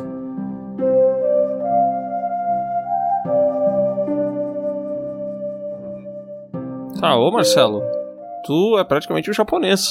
Tu E quer aí, que eu como comente é que é da- o Japão? Como é que é o Japão? É, tu é praticamente japonês. Todo mundo mora em casinha de madeira, é assim mesmo? A namorada do Marcelo, pra quem não sabe, mora no Japão. Ela tá atualmente no Japão, mas. E, cara, andando por lá, às vezes eu ficava meio com medo de aparecer esse o menininho do grito lá. às vezes eu- podia dar, podia dar um. Coisa. Quando tu entra, principalmente naqueles templos, né? Que aqueles templos, às vezes tu tá. dá uma, uma, uma andadinha pra um lado, assim, aí já não tem mais ninguém, aí tu fica, ih, rapaz, daqui a pouco vai ter um. Vai ter um espírito aqui. Mas, por enquanto eu não tive, quando eu fui lá duas vezes, né? Mas quando eu tive lá eu não, não tive nenhuma, nenhum tipo de, de contato, assim, com os espíritos japoneses. Caso. Que pena. É, eu queria ter tido, né? Mas, Ah, mas tu teve contato com o vaso lá. Como é que é o vaso, cara?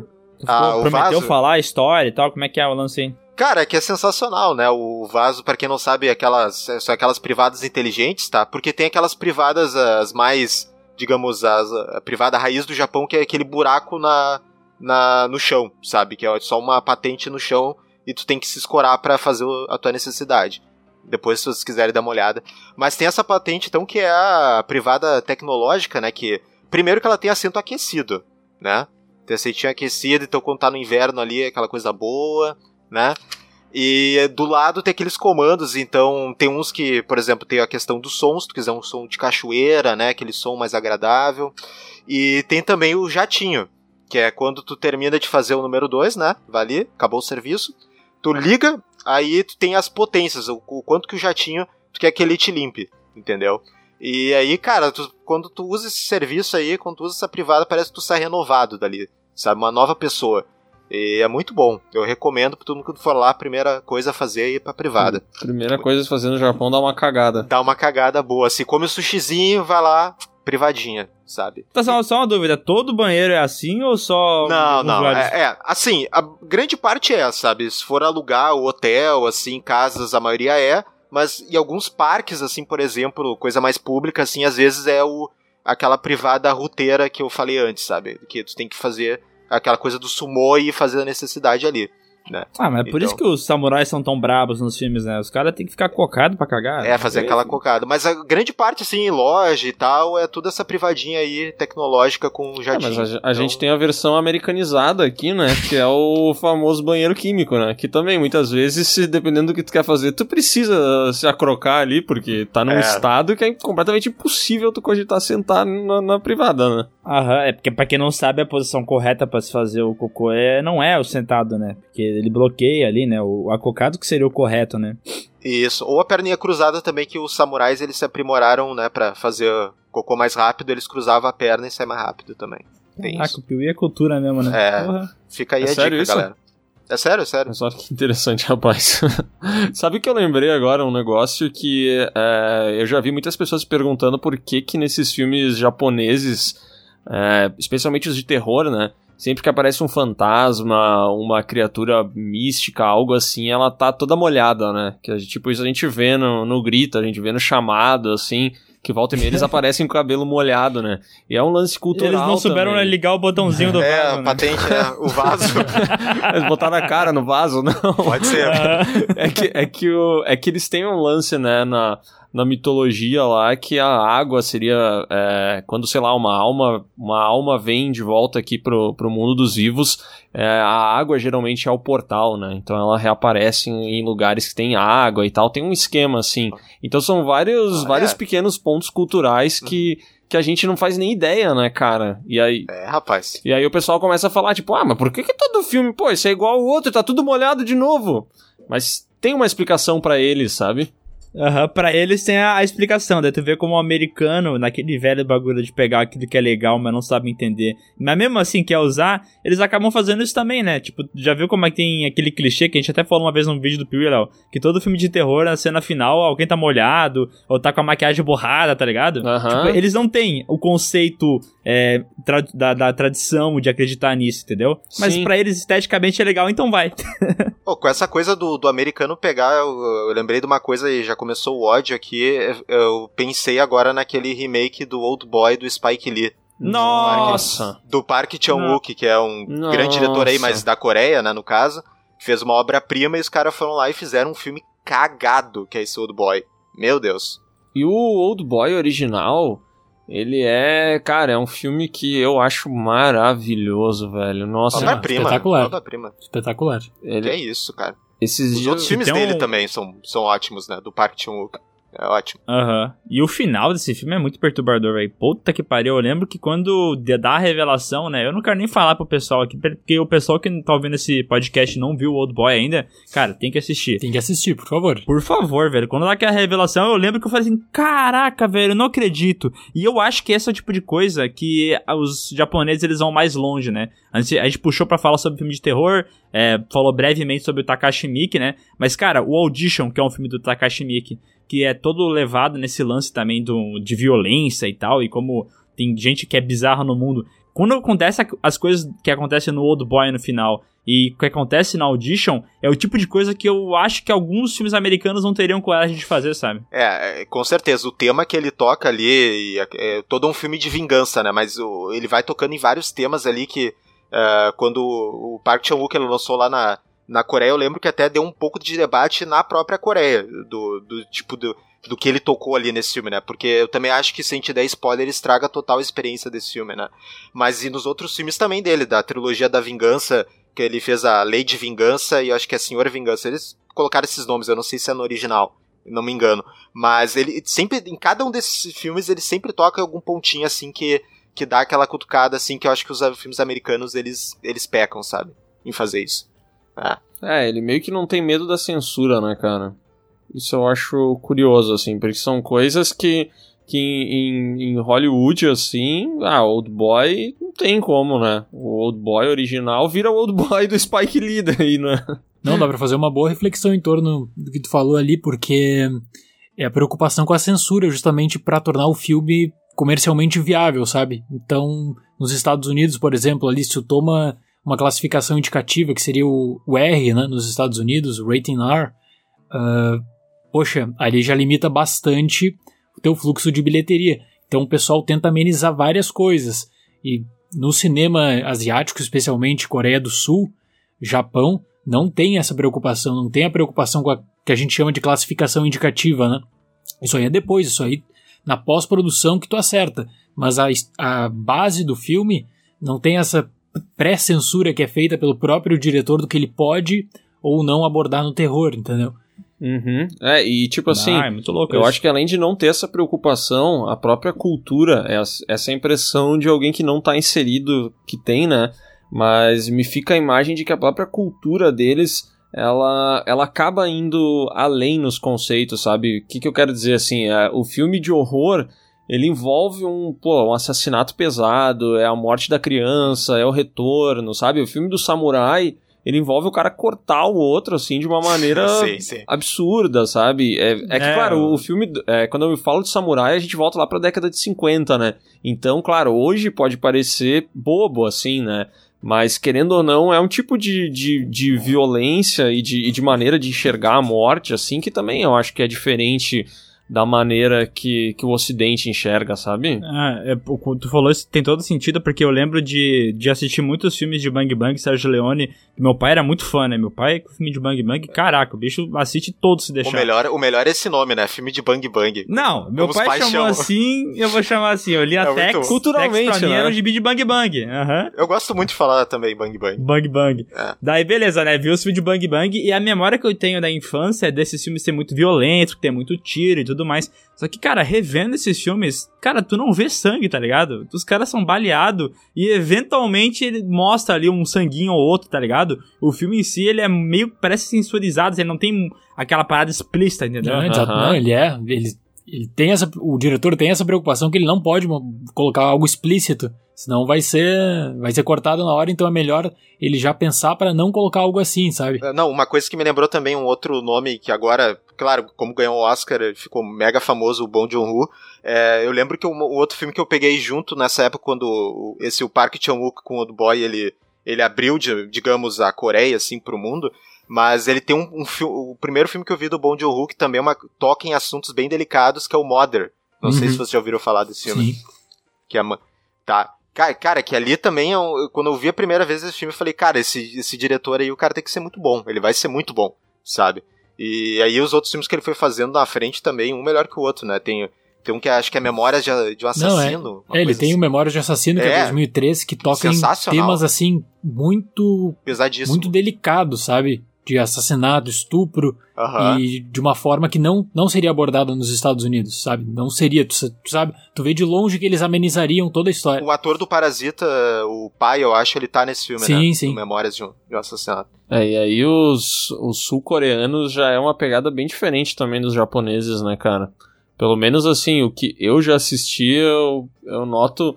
É, a- especialmente a montagem, assim, é, é bem diferente, né? Eu, eu tenho a impressão que o, o cinema que a gente tá acostumado a assistir, que a massa tá acostumada, né? Que é o hollywoodiano, a, a montagem dos filmes ela facilita muito, sabe?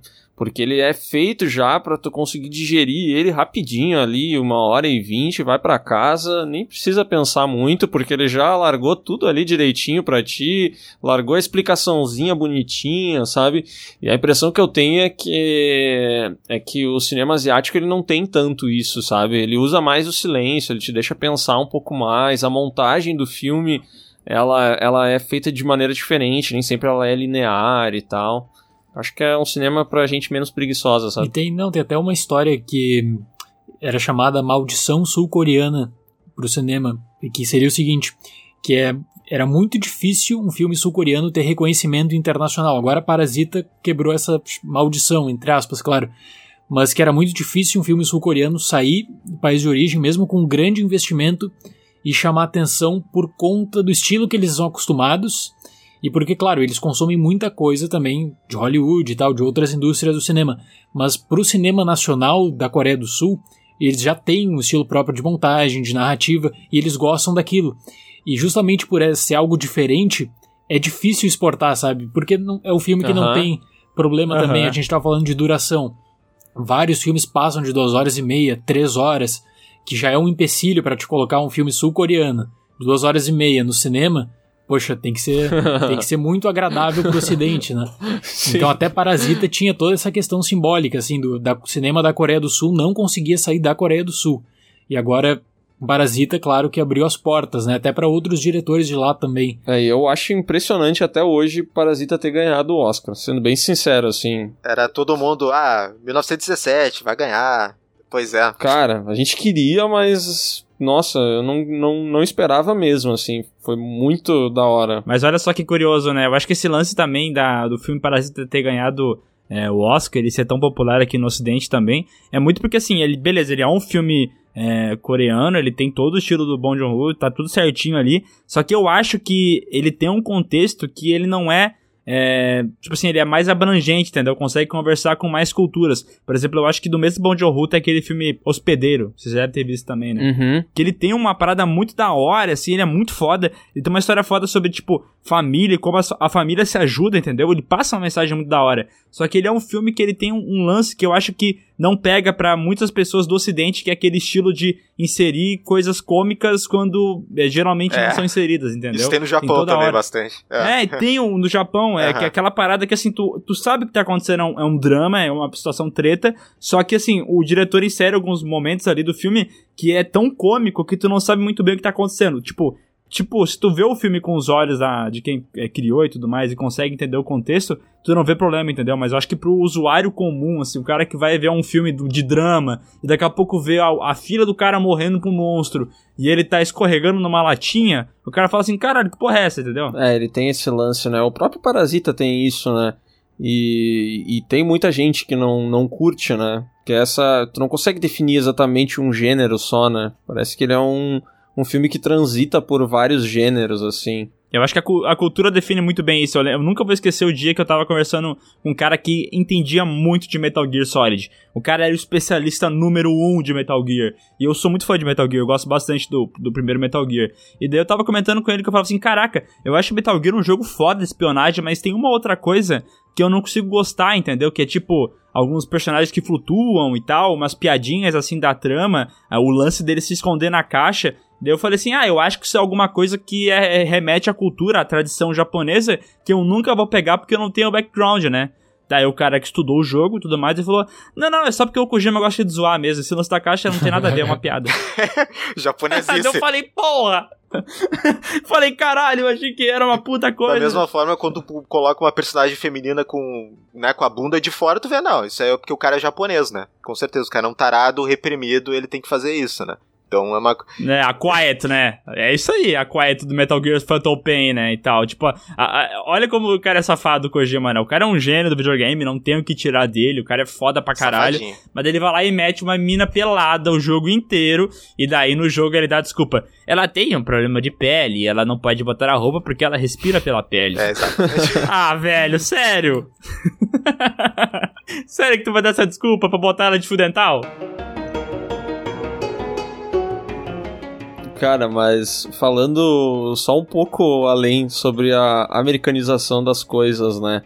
Ahn, a gente amanhã lança um, um vídeo lá no Piuí que, que vai ter alguns dos filmes que a gente tá comentando aqui, né?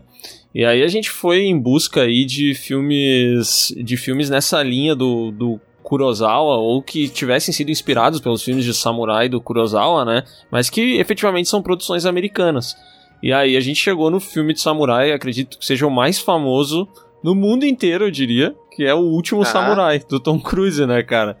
E tu vê como é a, a, a visão americana da parada, né? Porque, tipo assim, cara, eu acho o Último Samurai um, um filme muito da hora. Sério, eu gosto muito.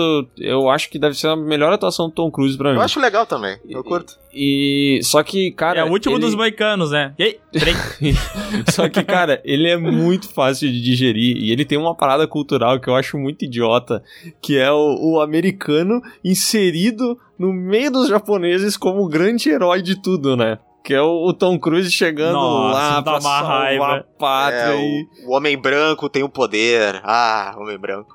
É bem. É, e sem dizer que é aquele roteiro que já mais manjada do mundo, já vi minha Avatar, já vi um Pocahontas, já vi no último dos Boicanos, que é o lance do, realmente, dessa colisão entre civilizações completamente diferentes, mas como, no caso, é piorado no último Samurai, porque, de fato, é o americano que, tipo assim, depois de conhecer a cultura japonesa, e daí tem que fazer a minha culpa, porque, de fato, eles exploram a cultura japonesa no filme e mostram que é muito da hora, mas é ele o herói, entendeu? Ele é o salvador da pátria. E aí a gente tem um filme de samurai mais... Mais americano, né? Mas é um bom filme também, eu curto. Eu gostaria de saber a opinião do, do, do Dali desse filme aí, porque ele é crítico, né? Então. Pode ser um pouco diferente. É, eu, eu, eu. Não, sim, eu gosto do filme, e claro que ele tem a narrativa do Salvador Branco, ah, que é comum no caso, mas tem a questão também.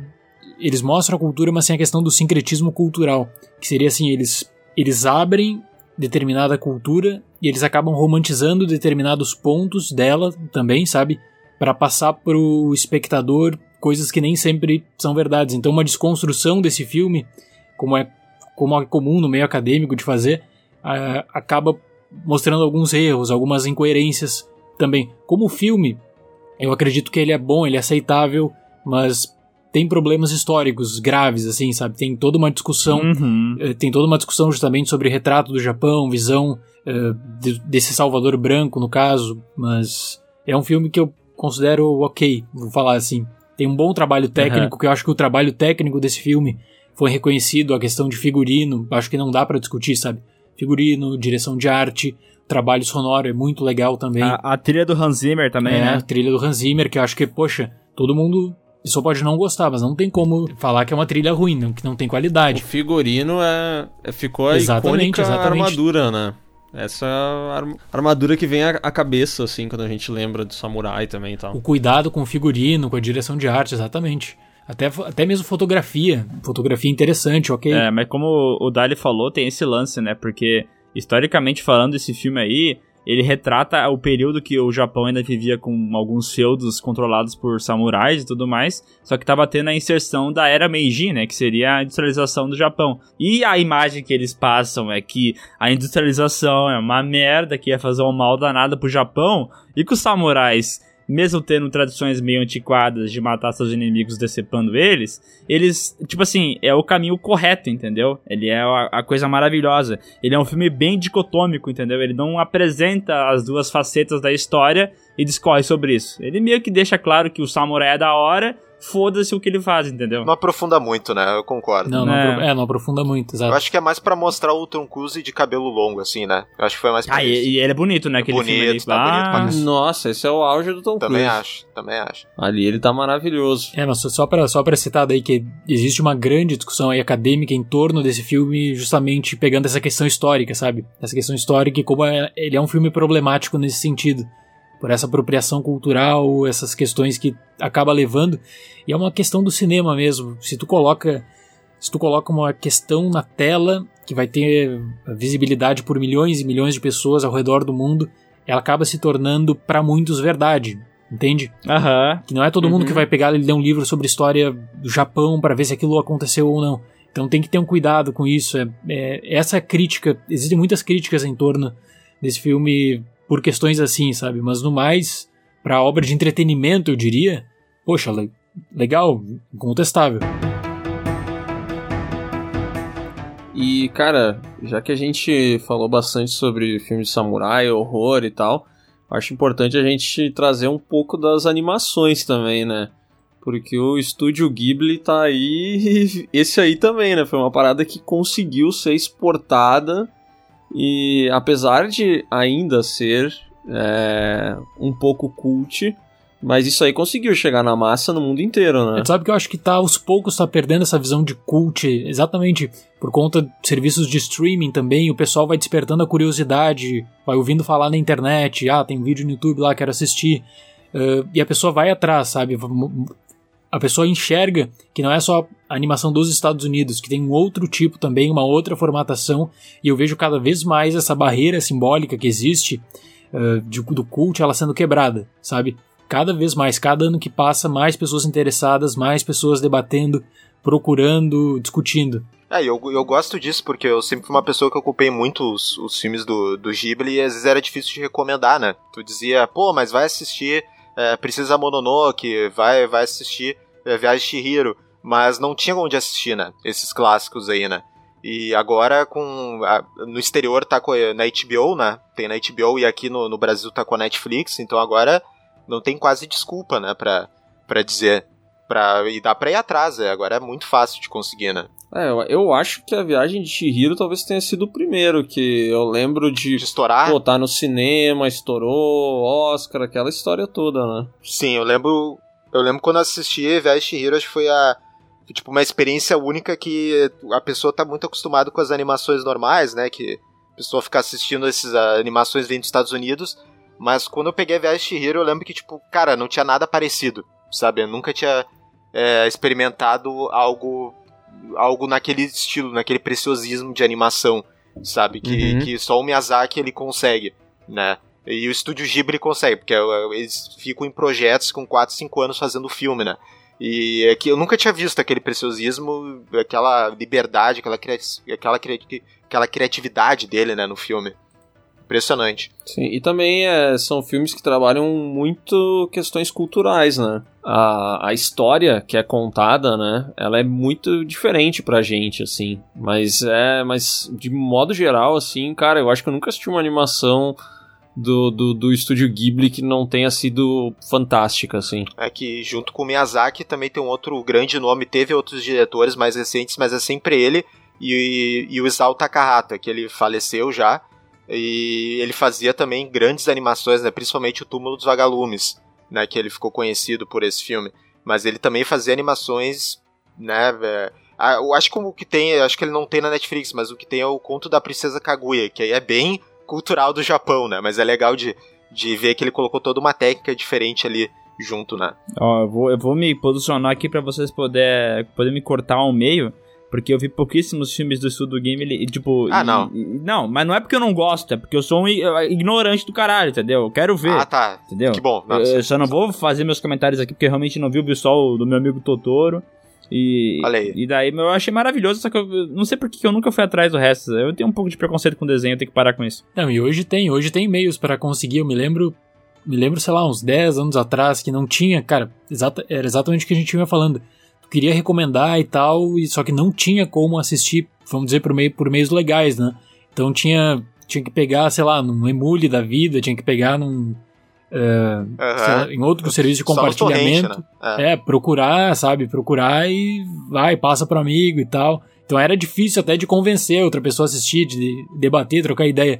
Hoje não, agora tá tudo disponível no streaming, é fácil, né, cara? Não precisa baixar nada, tá tudo ali pra, pra assistir. Então eu vejo que existe existe justamente esse interesse. Cada ano que passa o pessoal vem se interessando cada vez mais, assim. E o padrão de qualidade dessas animações é extraordinário. É um cuidado assim que, sei lá, tem que ficar dois anos, três anos em produção, vai ficar os dois anos, três anos em produção. Só vamos entregar quando chegar no padrão de qualidade do estúdio, na excelência, né? E é muito difícil tu ver uma produtora que aceita fazer isso no mercado hoje em dia. Porque tem questão de cronograma, de negócio, eh, tá, tem que tirar tanto de bilheteria naquele determinado ano para fechar as contas. E o Ghibli não tem isso, cara. Tem que ser adiado. Inclusive a próxima animação eh, foi adiada, se não me engano, por dois anos para manter a qualidade, para manter. Se tiver que ir para revisão, se tiver que acrescentar algo na história, vamos fazer isso, vamos entregar algo de excelência. Tanto é que, poxa, eu não, eu realmente não consigo me lembrar de cabeça, mas não tem nenhuma animação assim com uma nota muito baixa em agregador de crítica. Eu acho muito difícil assim tu ver uma nota uma nota negativa pra um filme Ghibli, não tem, sabe? Ó, e deixa eu fazer um papel rapidão de ignorante aqui no, no assunto do- dos filmes do Ghibli. Mas eu, eu, eu falei que eu vi o do Totoro, mas eu também vi um que é Túmulo dos Vagalumes. Ele é do, desse estúdio também? Sim, sim, sim. Também. Cara, ele foi esse- lançado até no mesmo ano. Ele foi lançado no mesmo Aham. ano. Cara, esse Túmulo dos Vagalumes, eu como ignorante no assunto, eu gostaria muito de indicar ele, que ele é maravilhoso, cara. E eu chorei que não um condenado, velho. Sério. Triste pra caralho. né? Nossa, porque eu lembro que na que eu vi ele eu já tinha 20 anos e tal, não, não tinha mais. Não era mais uma criança, né? Mas eu vi com um, um priminho meu. Eu não sei por que motivo eu achei que ele ia gostar também do filme. Caraca, o moleque odiou, Caraca, velho. Miguel, o que, que tá fazendo, cara? eu não Quer sabia, traumatizar? eu não sabia do que se tratava o filme, cara. Só me indicaram e eu fui atrás, entendeu? Eu fui É inocente. desenho, né? Tu falou assim. É, pensei, é desenho, vai ser legal, vai ser feliz. Cara, a gente Foi já com preconceito ali, ó. Ó, Viu o que acontece? a gente já falou. Não, não é isso. A gente já falou isso aqui no podcast. O nome é animação. É feito pra quê? Pra animar. Óbvio. Daí que vem a palavra, né? Daí que veio.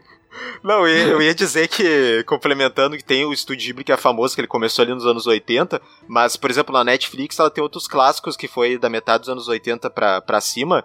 Tem, por exemplo, o Akira, né, de, que é de 88. Tem o, o Ghost in the Shell, né, o... É, não- é de 95 também, tem, né? E, cara, tem esses clássicos também que tu pode indicar, que são filmes, tipo, que até hoje são, são na linha. Como os caras investiam muito na animação, eles funcionam até hoje, né? O, o, o Ghost in the Shell foi mega influência pra, pra Matrix, né, no caso. E também os mais recentes, né, que tem bastante, tem uns filmes do Makoto Shinkai lá, o Your Name, tem na Netflix também. Tem alguns filmes do é, Mamoru Hossada também, que é um cara que fez é, Summer Wars, é, Wolf Children, que é sensacional também. Quase todos desses tem na Netflix, sabe? Então tem um acervo gigante, assim, pra, que dá pra ver de, de animações japonesas. Pô, cara, eu tô me sentindo muito ignorante. Eu vou com certeza ver esses filmes agora, cara. Sério. É, o mais famoso, esse, esse Your Name, tu não ficou sabendo? Do Shinkai? Esse aí? Eu Acho que bombou bastante nos É, esse últimos aí anos. foi muito comentado, exatamente. Foi. Eu- Ele teve um recente agora também. Eu, eu não assisti, mas eu, eu vi, eu lembro que foi, foi indicado ao Oscar e tudo mais, né? Não foi? Foi, foi indicado, se eu não me engano. Deixa eu fazer uma pergunta, Dali, que a gente tava falando ali sobre, sobre o método de trabalho do, do Ghibli, né? A, a busca pela excelência e tal. É só o Ghibli que consegue fazer isso? Porque eu me pergunto que, assim, passa pela minha cabeça que é complicado também pro estúdio é, ficar ali, sei lá eu, quanto tempo produzindo um filme de animação, sabe? Pô, as contas estão chegando e tal. Não tem, não é, tem. não tem como, não tem como. Sim, então por isso, por isso que eu digo, né, que é pouquíssimas produtoras podem se dão esse luxo na realidade de ficar com um filme o tempo que for e só lançar ele quando chegar num determinado padrão de excelência. É impossível, hoje em dia é impossível. Se o projeto começa errado, sei lá, pega uma Pixar da vida. O projeto começa errado na Pixar, pode tentar fazer a revisão que for, pode tentar fazer a mudança que for que eh, não vai dar certo e eles vão ter que acabar lançando nos cinemas. Sabe? Tem Uhum. e o Ghibli, cara, o Ghibli tem um processo de revisão muito forte, muito forte e uma cobrança interna deles também, tendo em conta toda a história da companhia, aquela coisa mais ou menos assim, a gente não pode manchar uma rica história dentro desse meio com um filme ruim, um filme que não seja o que o público espera. Então essa Uhum. autocrítica deles é muito forte, sabe? Muito forte. E Sim, entendi. Eu acho muito foda, mas eu tava. Cara, como eu sou ignorante, né? Vocês estavam falando do estúdio Ghibli e tal. E eu só conseguia ouvir Gimli. E eu tava muito achando que tinha uma Tu tava associação no My anão do Senhor dos Anéis. Que merda, cara, como eu sou burro. Ah, é que no, no livro ele tem um estúdio, né, Miguel? É.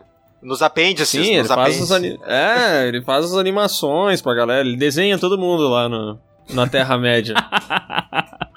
Esse que é um anão muito mais legal também, né? Do que os outros anão, né? Não, mas é, é, de longe. é muito legal, mas é que tem um ou dois documentários que mostram o- o- a produção do Ghibli mais focada no Miyazaki, mas é, é parecido com os outros diretores também. Que, cara, é impressionante assim o, a- a- o grau de preciosismo que eles fazem assim, nas revisões. E o mais. E o que dá mais raiva é tipo o Miyazaki com 80 anos na cara, o cara lá no estúdio desenhando, sabe? O velhinho tá lá sentado e desenhando. É impressionante isso. Tipo, eu não consigo. Ele não, não parece um ser humano, sabe? Parece, tipo, cara, o que, que tu tá fazendo, meu? Tu tem 80 anos. Tu tá aí desenhando. É, Meu pai é meio, né? Mas cara? aí ele tá errado, né? Vamos combinar. Vai pra casa, já deu. Vai tomar um chazinho, cara. Vai fazer outra coisa. Mas ele tá lá. Tá lá. Eu ia ilustrar com um exemplo de um filme da Pixar que eu, eu não gosto nem um pouco, que é aquele. É, o Bom Dinossauro. Que aque- esse filme aí, ele passou por. Chegou numa hora que a Pixar viu, poxa, será que a gente vai conseguir produzir ele ou não? Porque tinham várias histórias diferentes e as histórias não eram tão boas assim. E aí chega num momento que eles dizem, ah, já foi feito tanto, já foi feito um investimento enorme, é um projeto que ele tem um orçamento de mais de 200 milhões de, acho que foi 200 milhões de dólares por aí, Nossa. 150, Nossa. 200 milhões de dólares. Que isso? E aquela coisa assim, não tem como cancelar agora, sabe? Não tem Ah. como cancelar agora. Então vamos lá, vamos ver o que a gente consegue entregar. Então, é, foi uma animação que foi a pior bilheteria da Pixar até hoje. É, perdeu dinheiro, a animação acabou não conseguindo entregar nada. Ficou abaixo, tem todo um, um padrão do filme inicial da Pixar, que não é uma continuação e tal, que tu espera muito, né? E esse filme não, não fechou nisso. né? As, pessoas, as pessoas começaram a questionar justamente ah, a- o controle de qualidade interno da própria Pixar para deixar um filme desses passar com um roteiro muito fraco. E não é por isso que eu falo, mesmo que uma produtora, mesmo uma produtora grande de animação, é, é muito difícil segurar um projeto, sabe? Tu tem que pagar as contas, tem um investimento, tem que lançar seja de que forma for. Aham, Mas esses filmes também, os japoneses, eles não têm esse orçamento absurdo, né?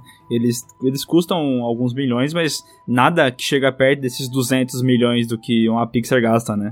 Ah, sem dúvida, sem dúvida. É mais ou menos uma obra recente, sei lá, vamos colocar uns 20, 30, 35 milhões de dólares no máximo, com custo total, incluindo marketing, né?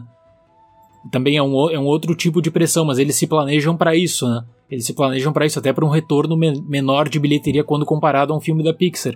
Um grande investimento, um retorno muito maior de bilheteria ao redor do mundo.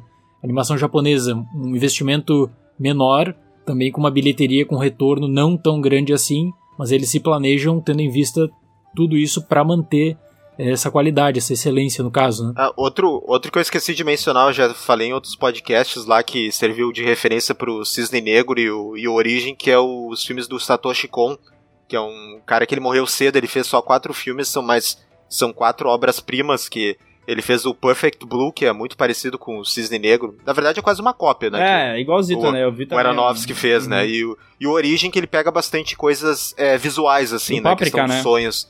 Do Páprica, que aí eu, eu acho que foi o último filme dele. Que também que, cara, é uma sacanagem, assim, o nível de... de principalmente edição, assim, que ele faz É, mas é mais visual, dele. né? Não é tanto na. É, a história nem, é, a história nem tanto, mas ele pegou muito mais a questão, o Nolan pegou muito mais, que muita coisa do deles invadindo os sonhos, como uma coisa entra na outra, fica é, fica em slow motion, assim, que é Uhum. muito parecido. Mas, cara, também vale muito a pena conferir os filmes desse, desse cara, que é o Satoshi Kon. Com quem? Ai, meu Deus. Ah, não. não, Desculpa. não. Cara, eu vou, te, eu vou revelar. O podcast do Piuí tem que terminar com uma piada. E eu tava vendo que não ia ter piada. Eu pensei assim, puto, vou largar essa, entendeu? Não foi boa, mas eu Ah, tentei. Miguel. Ah, deixou, deixou o Alto Astral lá em cima, acho que funcionou. Fechou, né? Tá, vou embora depois dessa também.